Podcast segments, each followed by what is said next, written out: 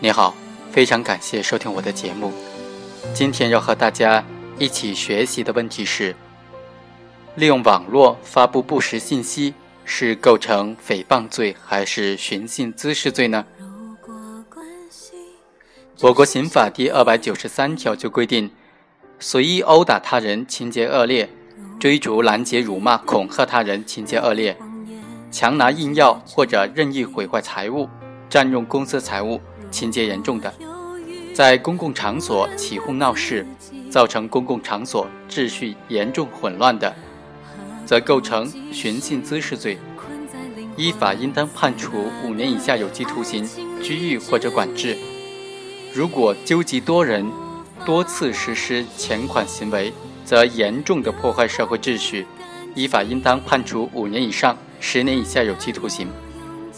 同时，刑法第二百四十六条就规定，捏造事实诽谤他人，情节严重的，则处三年以下有期徒刑、拘役或者管制，或者剥夺政治权利。这就是刑法中规定的诽谤罪。那么，当行为人利用网络发布不实的信息，这些信息被大量的、广泛的转发转载之后，这种行为是构成诽谤罪，还是寻衅滋事罪呢？通过一个非常著名的秦火火的案例来具体分析一下。被告人秦某，微博名为秦火火，是北京华讯天下信息公司的员工。他涉嫌如下的犯罪事实：第一，明知罗源是军人，使用新浪微博账户捏造罗源之兄罗德在德国西门子公司任职的事实。无端的质疑罗源及其家人搞利益交换关系，并在网络上进行发布。第二，秦某明知杨澜向西方工程虚假捐款的这个事实是捏造的，仍然使用他的微博账户在网络上进行散发。第三，被告人秦某使用新浪微博账号捏造张海迪具有德国国籍的事实，并且散布。被告人秦某散发的上述的不实消息，在网络上被大量转载，引起了网民对上述多人的负面评价。那么，对于被告人秦某的行为，该构成诽谤罪还是寻衅滋事罪呢？有的意见就认为，应当都定性为寻衅滋事罪，主要理由有两点：第一，秦某编造。捏造了这种虚假的事实，在网络上进行传播、散布，目的是为了自我炒作。其通过随意的攻击名人和有关的单位的这种手段，扰乱民心，谋取关注。他的主观心态和行为方式具有内在的一致性，都是为了自我成名。秦某具有诽谤杨澜等等公民的事实，但是诽谤的目的并不明显。第二。秦某攻击的对象是不特定的社会名人、单位，并且涉及到有关国家机关、公共单位的公信。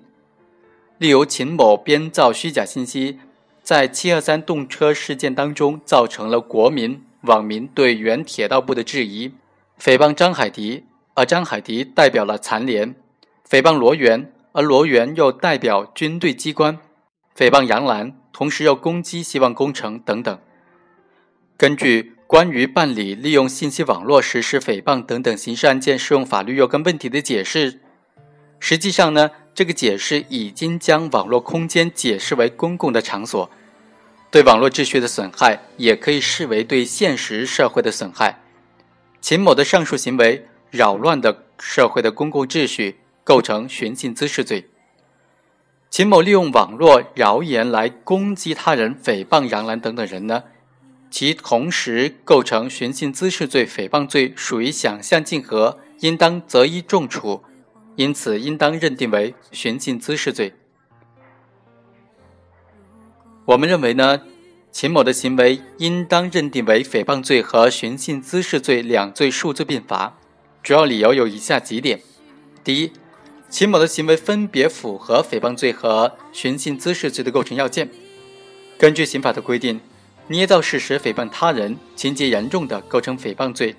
实施在公共场所起哄闹事，造成公共场所秩序严重混乱等等寻衅滋事行为的，破坏社会秩序，则构成寻衅滋事罪。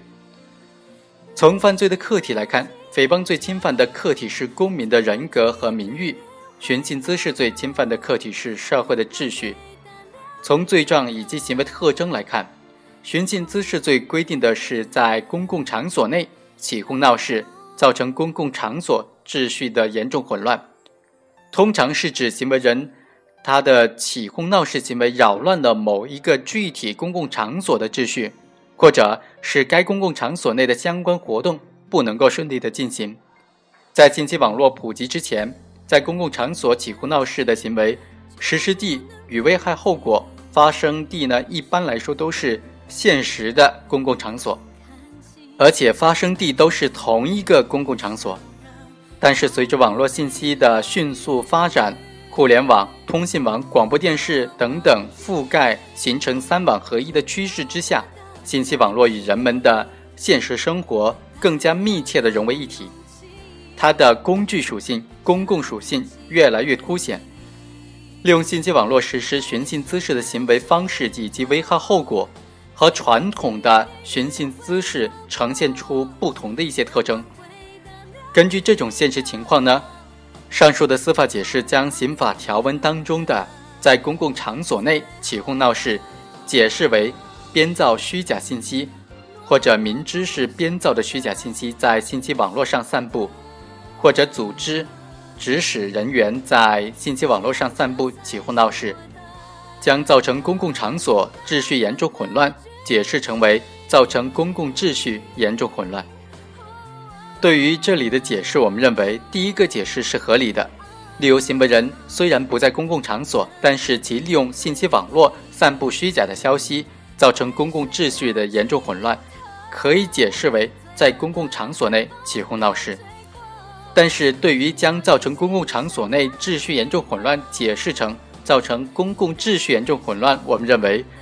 我们认为虽然必要，但是应当慎重。例如，行为人利用信息网络散布地震的谣言，导致多地大量群众外出避难；散布核泄漏的谣言，导致大范围的抢盐等等。这些危害后果明显的、严重扰乱了社会的生活、工作、营业等等社会公共秩序，与刑讯滋事罪有关的危害后果的立法本意是相符的，但是不宜概括为造成某一具体的公共场所内的秩序混乱，而用公共秩序混乱则比较好的解释。但是对于这种解释呢，一定要保持注意和刑法条文的一致性，根据刑法的立法本意。对上述司法解释的规定作出限制性的理解。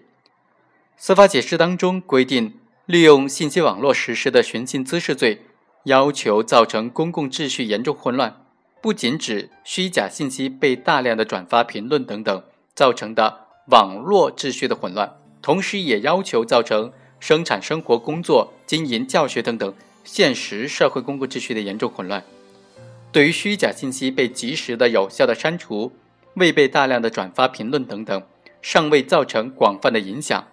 或者仅仅是对网络秩序造成的影响，则不宜认定为造成公共秩序严重混乱。在本案当中，被告人秦某故意捏造了损害杨澜等的公民人格名誉的事实，在网络上广泛的散布，其行为呢构成诽谤罪。在七二三动车事故之后。又编造了政府机关天价赔偿给外籍乘客的虚假信息，在网络上进行散布起哄闹事。这个虚假信息被转发了一万多次，评论呢则有三千多次，造成了网络空间的混乱，同时在现实社会当中引发了不明真相群众的不满，扰乱了政府机关善后工作，造成了社会公共秩序的严重混乱，则构成寻衅滋事罪。第二。将秦某的行为认定为诽谤罪、寻衅滋事罪两罪，是符合上述司法解释的原意的。